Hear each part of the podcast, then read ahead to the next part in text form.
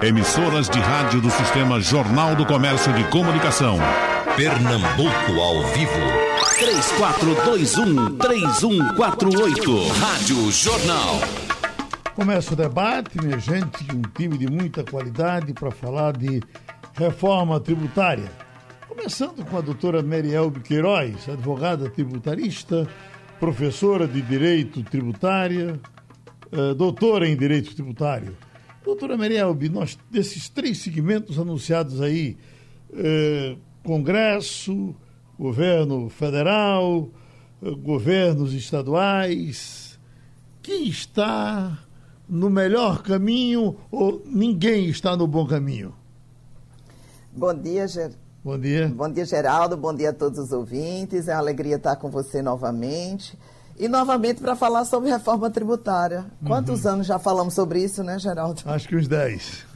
pois é. Não, desde 88. Desde 88 tá, se fala em reforma tributária, cada governo que entra pensa em, em propor reforma tributária e nada acontece. Com o tempo vão acontecendo meros remendos. E dessa vez temos um remendo perigoso. Né? Ou seja, temos a PEC 45, a PEC 110, temos a emenda substitutiva dos estados, a emenda 192.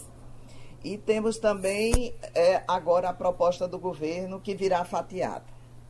Veja, todo mundo promete simplificação, manutenção da carga tributária e neutralidade, alíquota única, e, na verdade, nada disso tem nas propostas.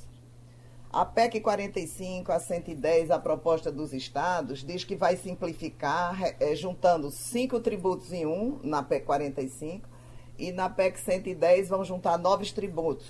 Simplificar? Parece que sim. Só que isso, se acontecer, será em 10 anos. Até lá, teremos dois novos tributos e mais os cinco ou sete que já estão querendo juntar. Então, veja só, simplificação não vamos ter.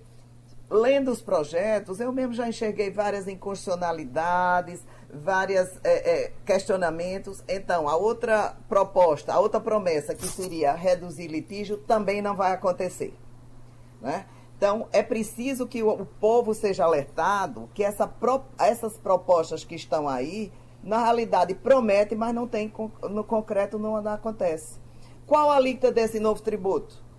Falaram inicialmente em 25%, o IPE tem um estudo que será 29%, e agora com essa proposta do governo, que só o PIS e o COFINS, dois tributos, está propondo 12%, já se vê que não vai poder ser os 25% com relação aos outros tributos.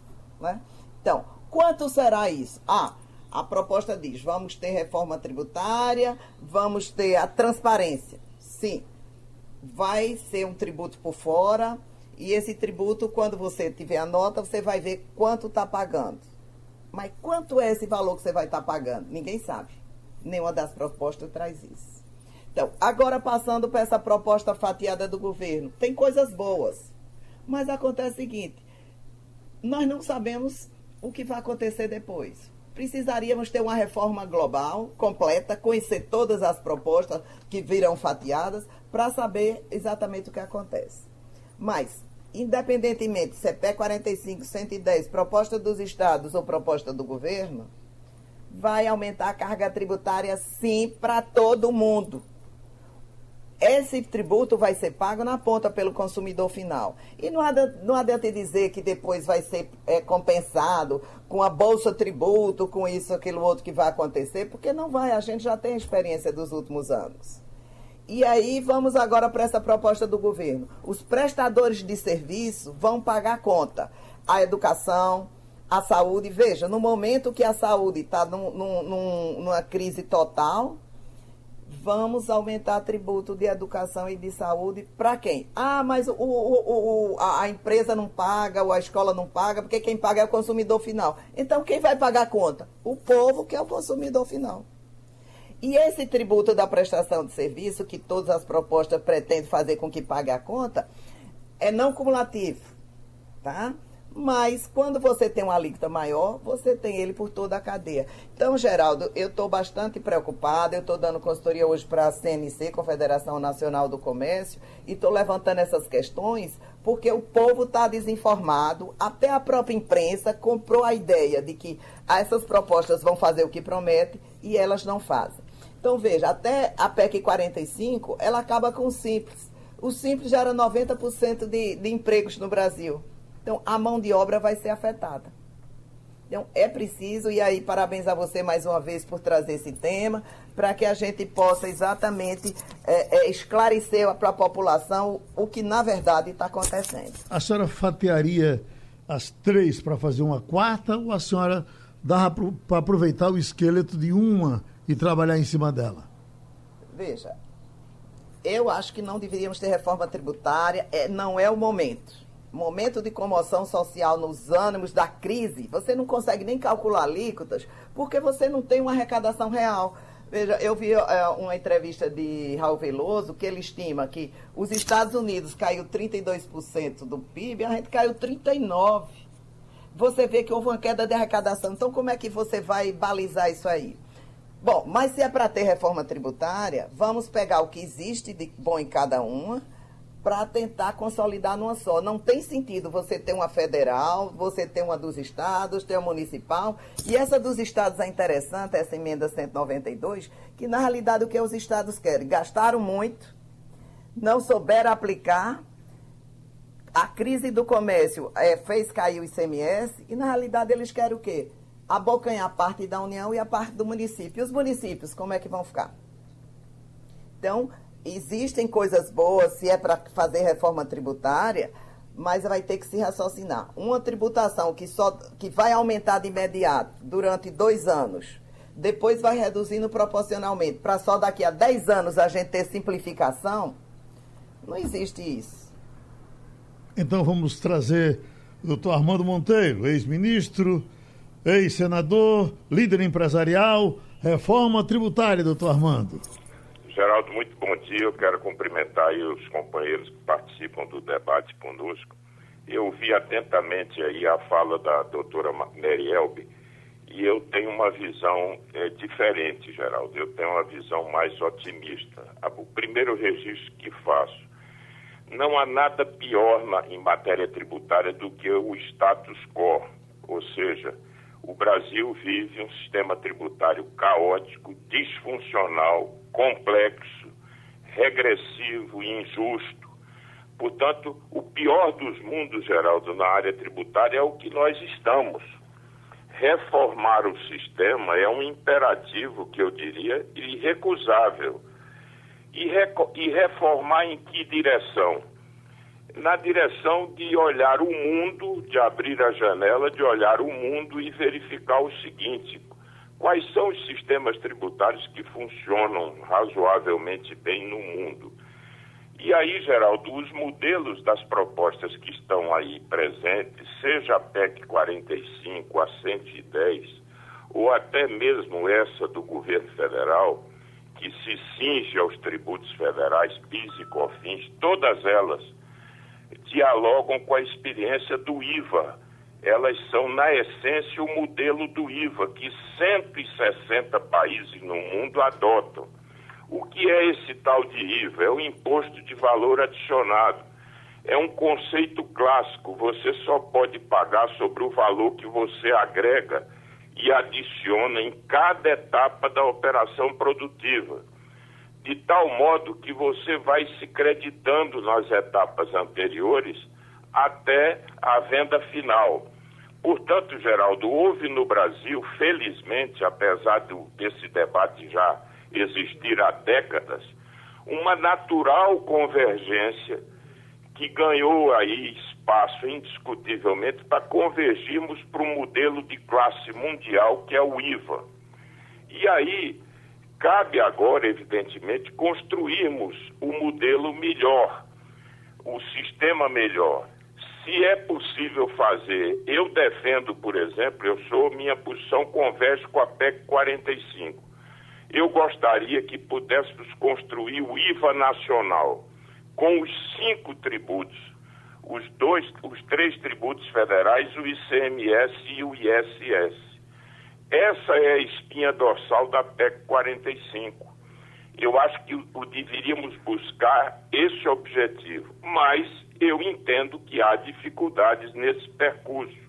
O governo federal, por exemplo, ele quer gerir a arrecadação e, portanto, ele quer ter o seu IVA e, evidentemente, fala-se na possibilidade de um IVA dual, em que coexistiria o IVA federal não é, e o IVA que incorporava aí o ICMS e o ISS. É evidente que todo o processo de reforma exige uma disposição de você poder debater amplamente e tentar buscar convergências. Com relação ao, ao, regime de transição que a doutora Meriel falou, é verdade, na PEC 45, você tem, sobretudo para os agentes econômicos, uma transição de 10 anos. Mas, evidentemente, isso poderá, aí, no curso da discussão, pode se reduzir esse regime de transição. Mas o fato, Geraldo, é que o desenho, a arquitetura, o conceito, é esse que as propostas consagram nós vamos agora discutir algumas questões que estão aí colocadas. Por exemplo, esse modelo acaba com a chamada guerra fiscal, porque nós vamos fazer a tributação no destino. Isso, Geraldo, significa que estados mais pobres ganharão com a transição para o sistema de tributação no destino.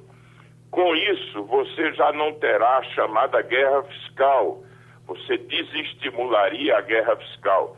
É preciso substituir isso por, por um fundo de desenvolvimento regional, tal qual a proposta dos secretários da Fazenda apontam. Evidentemente, esse fundo de desenvolvimento regional tem que ser calibrado para que possa ser algo efetivo, ou seja, os estados menos desenvolvidos possam oferecer não é, algum tipo de apoio, de financiamento para estimular o processo de atração de investimentos. Então, Geraldo, para não me estender mais, eu acho que temos que avançar, a hora é essa. Por que a hora é essa? Porque há um consenso que nunca existiu no debate. Eu vejo, por exemplo, os estados do Piauí e de São Paulo alinhados com a mesma posição. Vejo um Congresso reformista, um Congresso que tem hoje claramente um compromisso reformista. É claro que existem dificuldades, há conflitos intersetoriais, a indústria com o setor de serviço, há uma resistência dos municípios grandes que não querem perder o seu ISS, mas eu não tenho dúvida nenhuma que vamos poder avançar e o Brasil precisa que nós avancemos nessa área porque não há nada que possa impactar de forma mais positiva o crescimento econômico hoje do que a melhoria do ambiente tributário. Há estudos, Geraldo, que apontam que o impacto da reforma sobre o PIB, sobre o crescimento da economia, é muito significativo. Então, nós temos que buscar, a hora é essa, e, portanto, é, vamos acreditar na possibilidade de melhorar esse sistema caótico que nós temos. A participação do secretário Décio Padilha, ainda no nosso primeiro bloco. A proposta dos secretários, doutor Décio, ela eh, em algum momento esteve bem perto de ser enquadrada. No momento, ela continua com as mesmas possibilidades ou as coisas estão ficando mais difíceis? É, perfeitamente, Geraldo. Bom dia, Geraldo. Bom dia, senador Armando. Bom dia, minha amiga Mary Elbe. Já vim debatendo bastante com ela e também com o senador. É importante colocar que os 27 secretários de Fazenda passaram mais de um ano para construir uma proposta em cima do estudo de, do modelo indiano, do modelo canadense, do modelo europeu, que está um pouco ultrapassado.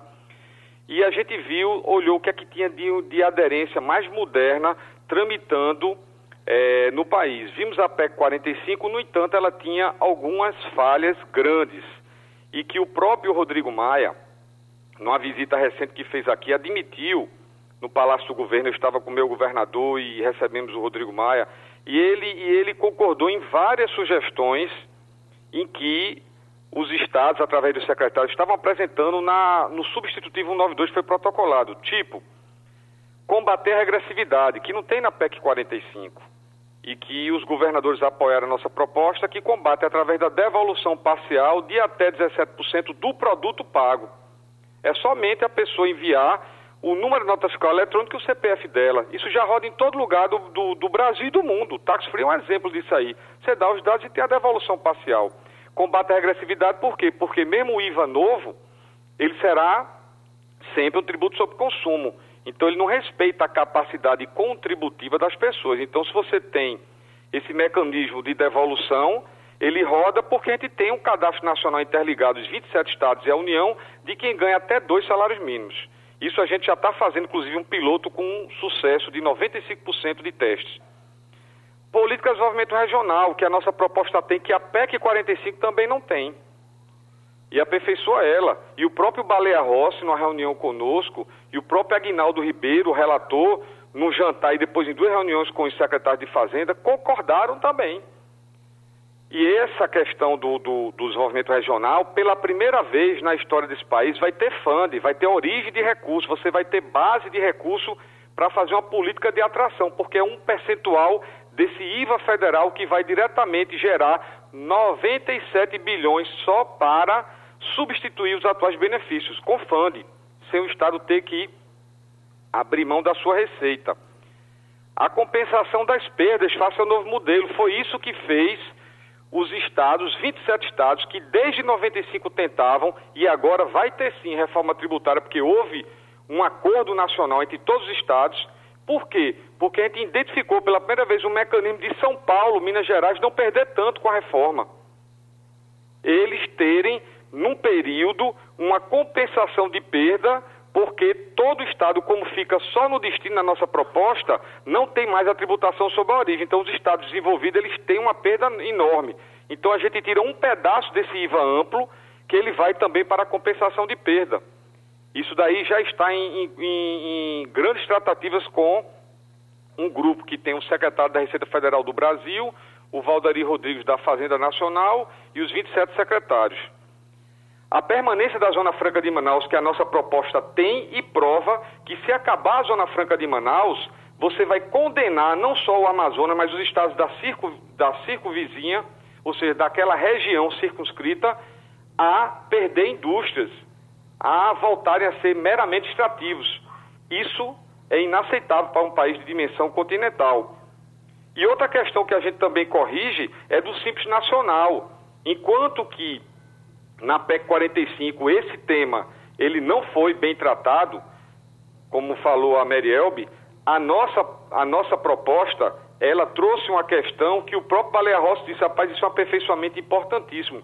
A gente coloca duas opções, além de valorizar o simples, se quiser ficar tudo reduzido, simplificado, fica, mas se a empresa do simples quiser um sistema híbrido, recolher no regime, no regime geral o novo IVA amplo, que substitui o ICMS, o IPI, o ISS, PIS, COFINS, esses cinco tributos que hoje é um verdadeiro manicômio tributário, quando você coloca isso só no tributo com legislação nacional, você dá a opção também para o cara do Simples recolher normal o que a gente chama de regime geral, esse novo tributo, e ser simples, reduzido com carga simplificada no regime de imposto de renda de outras questões que ele quiser, porque a gente só está mexendo em tributo é, sobre consumo na proposta. Ou seja, ou fica na sistemática de hoje ou tem uma outra oportunidade que ele pode querer gerar crédito, porque às vezes tem microempresas, média empresas que elas vendem para outras empresas e quer nota, quer gerar crédito. A gente criou essa possibilidade que não existia.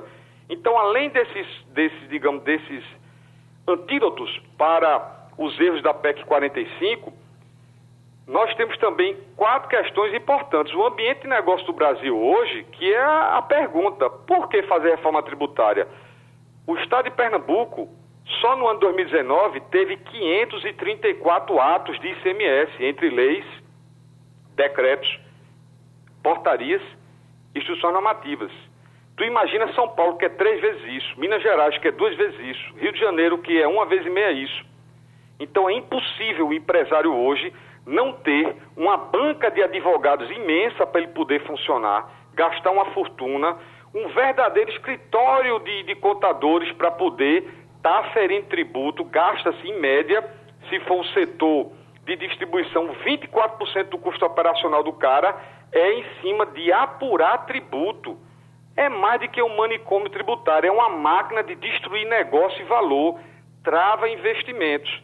E a outra questão chama-se economia digital. A gente fala do velho ICM.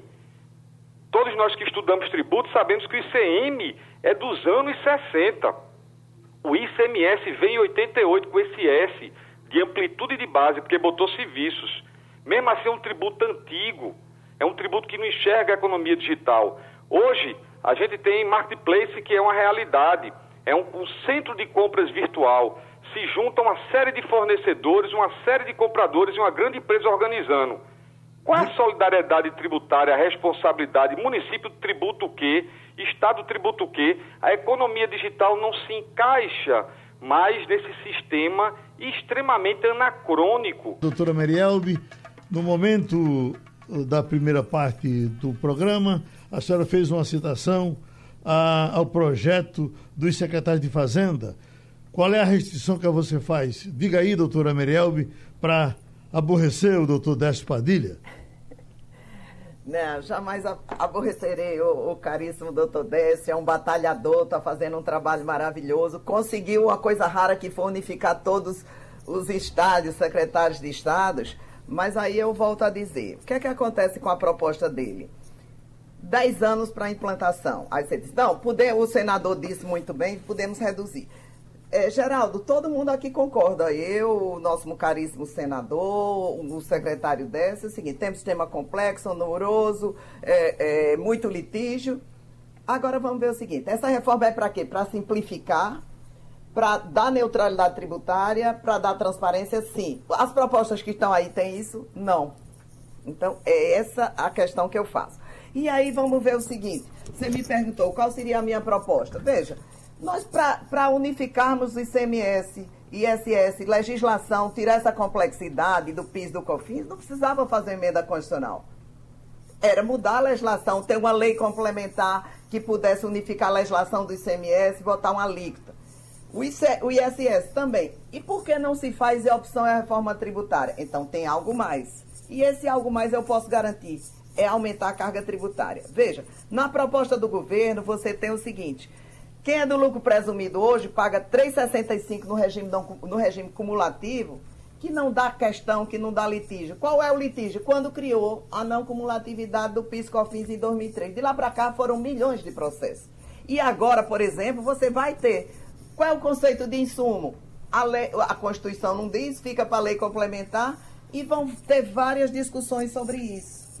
Tem também a, a, um projeto do Simplifica Já dos municípios que eu acho muito interessante.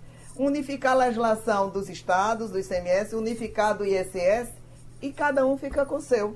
O, o secretário Décio colocou a questão da tributação digital realmente no mundo está se desenvolvendo, na Índia, na Hungria, etc., um imposto cumulativo sobre operações digitais. O IVA não é novo, mas vamos fazer um IVA? Vamos. Então vamos pegar a ideia do IVA, da não cumulatividade. Em cada operação, quanto maior a cadeia, ele vai só tributando o que agrega e no final, quanto vai ser pago? O alíquota final pelo consumidor final. Não tem como ser diferente. Então, o empresário não paga, se ele conseguir, bota no preço. Esse é o argumento, e aí todas as propostas têm a tributação perversa sobre o setor de prestação de serviço. Por quê? Porque ele quem vai pagar a carga tributária de quem tem menos. Eu não vou nem discutir aqui que bancos no PIS COFINS teve uma alíquota de 5,8, porque ele vai ser tributado sobre tudo, e eu confesso que eu não fiz estudos.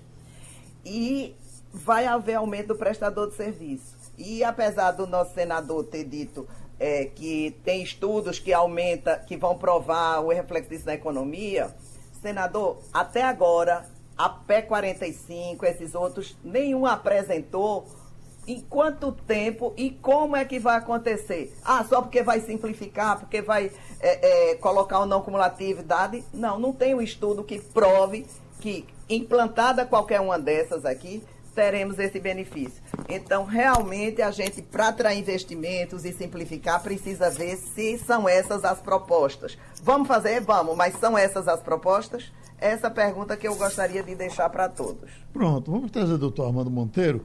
É, quando a doutora Mary fala no prestador de serviço, doutor Armando, é, é, ela está seguindo, parece, uma unanimidade. Nós temos, de todos os lados, gente reclamando do que está se propondo para o prestador de serviço. Isso é um bode na sala ou é uma coisa que foi colocada para prosperar, doutor Armando? Não, Geraldo, não é um bode na sala. Há uma, há uma coisa indiscutível, Geraldo. Hoje, a, a, a tributação.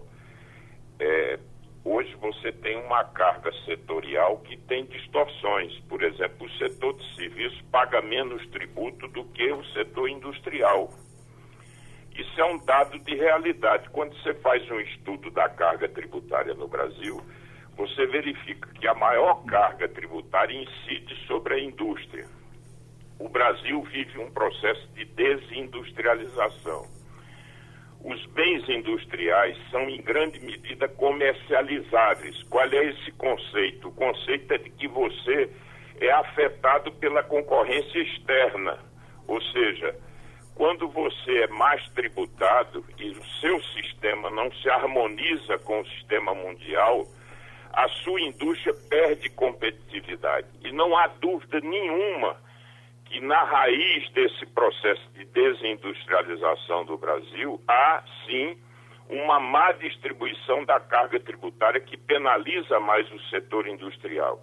O setor de serviços é menos tributado no Brasil ele terá que ser mais onerado, Geraldo. Agora, o setor de serviços é muito heterogêneo.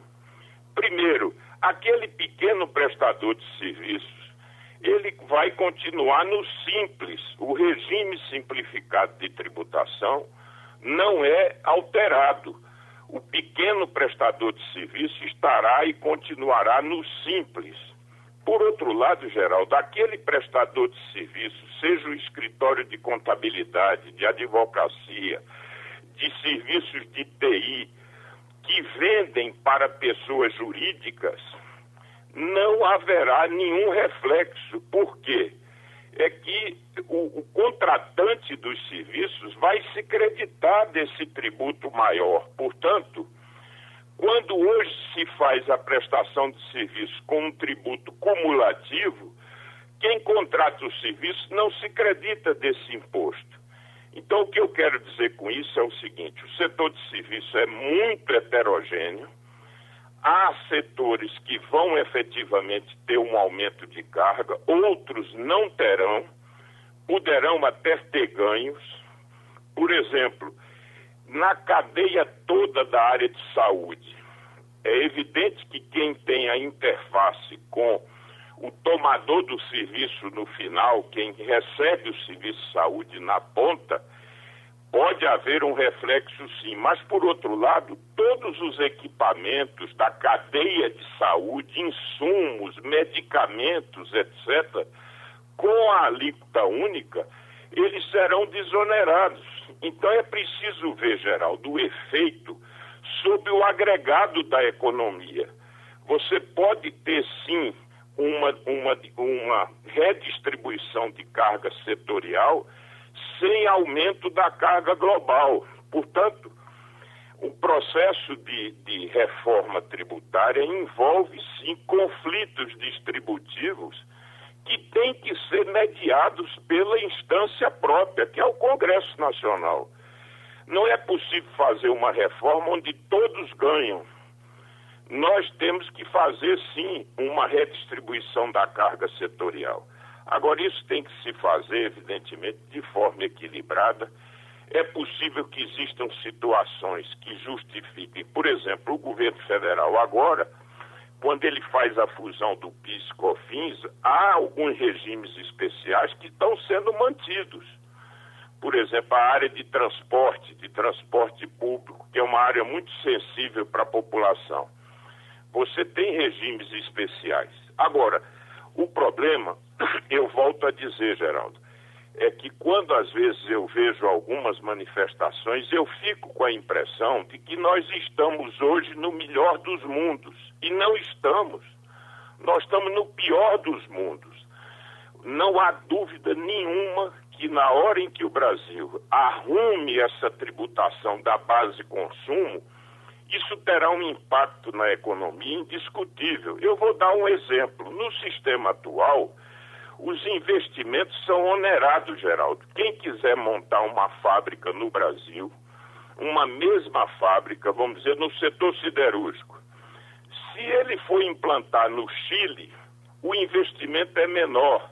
Por quê? Porque lá o crédito na aquisição de bens de capital, de máquinas e equipamentos, ou seja, os bens do imobilizado, você se credita logo então, o custo do investimento é mais baixo. O Brasil ainda tributa o investimento. Isso é algo inaceitável. As exportações, Geraldo, nesse mundo competitivo em que nós estamos, as, as exportações são oneradas por resíduos tributários que permanecem ao longo das cadeias produtivas. Quanto mais longas essas cadeias exportadoras, mais resíduo tributário. E esse IVA novo que nós queremos construir, a exemplo do que já existe lá fora, você tem crédito amplo. Tudo que a empresa compra gera crédito, por definição.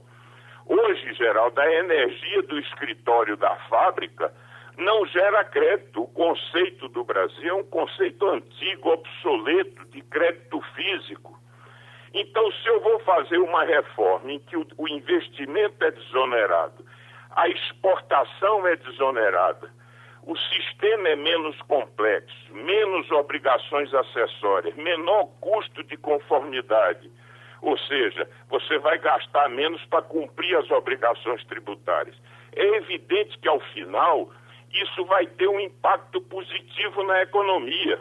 Há medições, sim, que estão sendo feitas, estudos que estão sendo feitos. Então, eu quero, com todo respeito à nossa professora e consultora Mary Elbe, eu acho que nós precisamos, sim, aproveitar esse momento e avançarmos na construção de, dessa reforma. É evidente que não há propostas que sejam perfeitas mas eu considero que a estrutura da PEC 45 é conceitualmente a melhor. É claro que você pode fazer aperfeiçoamentos, pode reduzir o período de transição, pode introduzir ajustes no que diz respeito a, a, a esse aspecto de reduzir, mitigar a, a regressividade do sistema atual, embora nós saibamos que para se reduzir a regressividade, a injustiça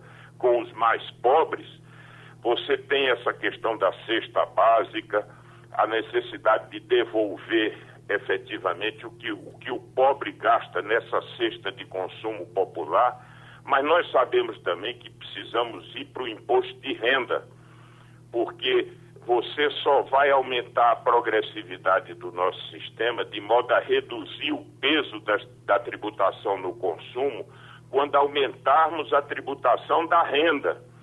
E aí eu quero dizer que vamos ter que discutir isso, tributar ganhos de capital, tributar dividendo, né? Isso tudo é, ver essa, essa estrutura de deduções que termina por beneficiar os setores de renda mais alta, vamos discutir, rediscutir os chamados gastos tributários, que são renúncias, deduções, incentivos, que talvez já não se justifiquem. Portanto, eu acho, Geraldo, que é a hora de discutirmos e de convergirmos. Eu tenho uma visão positiva. Eu acho que o Brasil, nessa discussão, tem hoje muito maiores, quer dizer, muito mais pontos de convergência do que de divergência. Agora é preciso pensar no resultado final para o país e não olhar apenas é, essa visão do, de, de que setor ganha e que setor perde. Eu acho que precisamos pensar no resultado final e aí o país vai ganhar. Essa é, é a minha, o meu sentimento. Secretário Despadilha está mais perto do doutor Armando ou do, da doutora Mary? Veja, qual a visão de quem está aí nessa, nessa luta de, de coordenação nacional dos secretários de Fazenda, do CONFAS, na reforma tributária? A gente tem uma desarmonia federativa hoje. Não é, sem querer fazer nenhum, que aqui o debate não é político, mas não há uma coordenação da União sequer na questão da reforma tributária. Você vê aí que a própria estratégia de fatiar a reforma e pedir um regime de urgência numa discussão que os estados vêm travando com o Congresso Nacional e com os municípios desde o ano passado, há mais de um ano e meio, se pedir agora um regime de urgência, ou seja, para tudo que se debateu um ano e pouco, e agora se debate isso, e quando vier a outra etapa, outra fatia, volta para a discussão. Então, já mostra que não há uma coordenação num assunto tão importante que nenhum país do mundo se desenvolveu sem ter um sistema tributário razoável. A gente vive um manicômio tributário. 35% do PIB, não é? Se consome a carga tributária. A carga tributária é de 35% do PIB. Não entrega os serviços como os países da OCDE que têm uma carga tributária similar têm serviços de saúde e educação que justificam uma carga tributária tão elevada. O Brasil não tem. Os pobres pagam 85% a mais do que os ricos. Por quê? Porque 51% da tributação não é mais 49%, é de tributo indireto e se vira quem pode, totalmente desorganizado, sem uma coordenação nacional. Exemplo, cada município tem alíquota diferente, cada estado é um país diferente. Ah, se você for estudar como a gente foi obrigado a estudar Piscofins, vai ler mais de 6 mil páginas para entender. E qual a solução que se vem? Não é? A solução que vem é padronizar, simplificar. É você ter um único tributo, que é o substitutivo da gente, dos secretários, com apoio dos governadores, que melhora a PEC 45, está protocolado desde novembro lá na Câmara, foi apresentado, Rodrigo Maia foi apresentado ao Columbre, e a gente coloca uma harmonia federativa em cima do comitê gestor. Lá estará no comitê gestor a União, os estados e os municípios com um único tributo e não cada um se virando no ISS, no ICMS, no PIS, na COFINS, no IPI. Esse é um ponto. Outro ponto importante, a União concentra 78% de toda a receita tributável do país. 78%. Vem uma pandemia dessa e todo o recurso está na mão da União. É importante registrar que os resultados primários dos estados, é só levantar os dados do CONFAS, dos últimos três anos não tem nada a ver com a União. A União está com resultado primário negativo avassalador nos últimos seis anos. Os estados não. Pernambuco foi um resultado primário, está no balanço do ano passado, em 2019, de 1 bilhão 113. Um resultado primário. A União não. A União esse ano vai apresentar um resultado primário de mais de 900 bi, negativo. Um déficit. Então, é importante mostrar que não se pode concentrar as receitas tributárias na mão da União e descentralizar as atribuições. Quem sustenta o Fundeb são estados e municípios. A União entra com 10%, com muita confusão, vai passar para 15%, com muita confusão, depois chegar em 20%, enquanto que o estado de Pernambuco colocou 3,6 bilhões de reais no Fundeb sozinho no ano passado. Doutora Merielbe, termina o debate mais animada? Ah, sempre. Eu, eu quero parabenizar o senador pela clareza em dizer que realmente o setor de prestação de serviço vai ser altamente afetado. Agora, gostaria de lembrar que ele é o que tem mais mão de obra e esse custo da mão de obra não dá crédito. Então, ele vai ser afetado sim. E até agora ninguém falou em reforma do Estado, questão do gasto público. O doutor Décio colocou essa seguinte, a redistribuição de saúde, de educação, polícia militar, etc. Ninguém, qual é o Estado que nós queremos? Ninguém até hoje nessa reforma propôs antes fazer uma readequação do Estado para que a gente possa ter uma carga tributária do tamanho do Estado menor. Porque a carga tributária ela é do tamanho da despesa. Muita despesa, muita carga tributária. Então eu gostaria de dizer que é, é, tem que se garantir o simples, a Zona Franca de Manaus, porque são regimes necessários para o Brasil. E aí eu tenho esperança tenho esperança de que realmente caia na, na a, todos os nossos legisladores caiam na realidade de pensar no Brasil como um todo e não simplesmente na arrecadação como está acontecendo. O contribuinte não aguenta pagar mais, está numa crise do momento, as empresas paradas, que isso vai refletir na arrecadação que vai cair mais ainda. O desemprego. Então temos que pensar nessas pessoas que no final são quem paga a conta. Outra coisa, o direito do contribuinte. Todo mundo só pensa em assegurar o lado dos fiscos, da arrecadação, e o direito do contribuinte no sentido de garantir ao contribuinte que não serão alteradas interpretações, como aconteceu no PIS COFINS com relação ao insumo, que depois retiraram os créditos. Então, eu tenho esperança, e claro que temos que ter esperança e confiança e fé, principalmente, de que os nossos legisladores vão ter o bom senso de chegar a um, um, um, ponto da reforma tributária adequada que não onere tantas pessoas. E aí a renda sim é uma alternativa, porque tributar o consumo é injusto. A senhora defenderia então a, administrativa antes da tributária? Com certeza, com certeza. O a carga tributária é do, do tamanho do Estado. Uhum. Se o Estado é gastador, ineficiente, o público recebe serviço de, de baixa qualidade, tem que rever isso para que a conta seja paga. Não aumentar logo a arrecadação para depois nunca rever esse lado. Então, eu sugiro que seja também colocada em prioridade e urgência a reforma administrativa. O que diz o doutor Armando Monteiro? Olha, pleno acordo com a Merielb em relação à necessidade da reforma administrativa. O secretário Décio falou na carga tributária de 35 e é evidente que a carga é alta porque a despesa do Estado brasileiro é alta. E aí cabe uma discussão corajosa sobre esse Estado brasileiro. É o Estado para quem? Para as corporações? É o Estado para prover serviços melhores nas áreas essenciais? Ou é o Estado que sustenta privilégios em relação, por exemplo, a grande parte do alguns segmentos do funcionalismo público?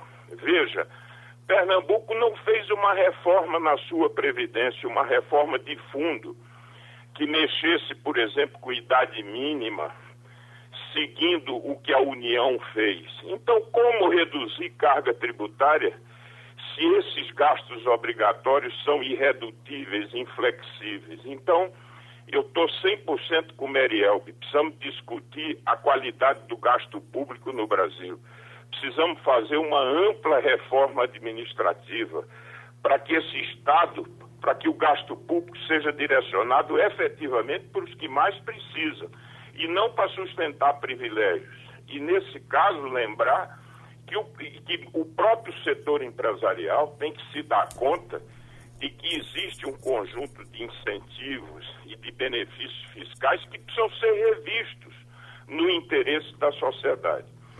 Só um ponto de discordância em relação à América. Eu não falei que vai ter um alto impacto no setor de serviço, mas tem que ser honesto. O setor de serviço vai ter que pagar mais sim, porque é hoje o setor menos tributado. E volto a dizer, quando se presta serviços à pessoa jurídica, isso vai gerar crédito, evidentemente. Quando se presta ao consumidor final, não, obviamente porque o consumidor final não está na cadeia aí, como, por exemplo, o contratante pessoa jurídica. Agora, vai haver sim uma redistribuição das cargas setoriais, lembrando que o setor de serviço é mais protegido em relação à concorrência externa e, a exemplo da experiência mundial, o IVA, o, o IVA na Europa, por exemplo, o setor de serviço paga o IVA em relação a bens e serviços é o mesmo IVA. Então, isso vai sim acontecer. Mas o fato é o seguinte: temos mais convergências do que divergências. É hora de fazer a reforma, precisamos discutir amplamente, todos os setores devem participar dessa discussão, mas o Brasil não pode adiar isso. Se não podemos ainda reformar a estrutura do Estado brasileiro, vamos ter um sistema tributário mais eficiente, que possa é, melhorar a produtividade da economia e estimular a atividade empreendedora no Brasil. No primeiro debate que tratamos disso, doutor Armando, o senhor chegou a sugerir um ajuste congressual. Eu acho que uma posição de, de muita coragem, mas é, é, jogada à mesa é possível que uh, interrompa essa discussão. E aí o senhor não trata mais dele. Não. Eu acho, Geraldo, que esse tema tem que estar aí presente também. Por que não? Eu acho que toda a estrutura do Estado brasileiro, o custo dos poderes, tudo isso nós temos que discutir com coragem. Portanto, quando se fala em carga tributária, vamos lembrar da estrutura de gastos do Estado brasileiro. Não vai se reduzir carga tributária, quem disser isso está mentindo, se não se reduzir o gasto, como disse muito bem a Meriel. E aí, Geraldo, entram todas as corporações, etc., porque, como alguém já disse, a maior coalizão do Brasil é a coalizão do gasto público. Mas o Brasil precisa encarar essa discussão. Pronto, doutor Décio Padilha, a palavra é sua. Bom, saiu bem mais animado, né, quando a gente tem assim um debate com posições diferentes, mas que a gente observa que em alguns pontos sempre há uma convergência também. A reforma tributária, na minha opinião, como coordenador nacional dos secretários de Fazenda, do CONFAS, ela vai acontecer, ela trará uma melhoria de produtividade de 1% de crescimento nominal do PIB em face de ser uma única legislação, cinco tributos juntos e um comitê gestor sem burocracia. Então, isso aí, nossos estudos apontam numa melhoria de 1% do crescimento do PIB só com o que a gente chama de padronizar uma única legislação e simplificar, porque só será um único documento para recolher o tributo dos três entes federativos.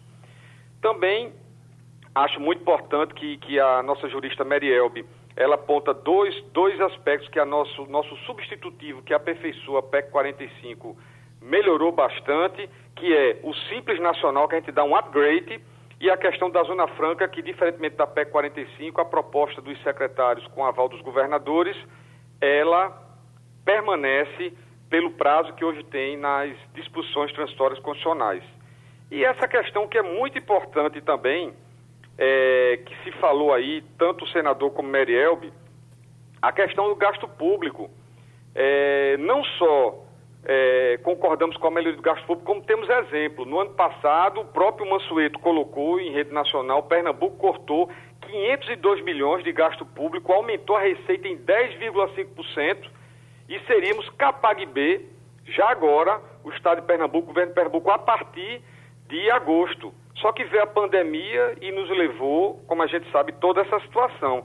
Então, trazendo por fim a conclusão aqui, Geraldo, é que a gente tem um sistema tributário que tem, ele é anacrônico, muito regressivo, o pobre paga 85% a mais tributo do que uma pessoa de classe média ou rica, e o que é uma coisa muito inaceitável também junto dessa injustiça tributária é a questão da desarmonia federativa. A gente precisa realmente reorganizar.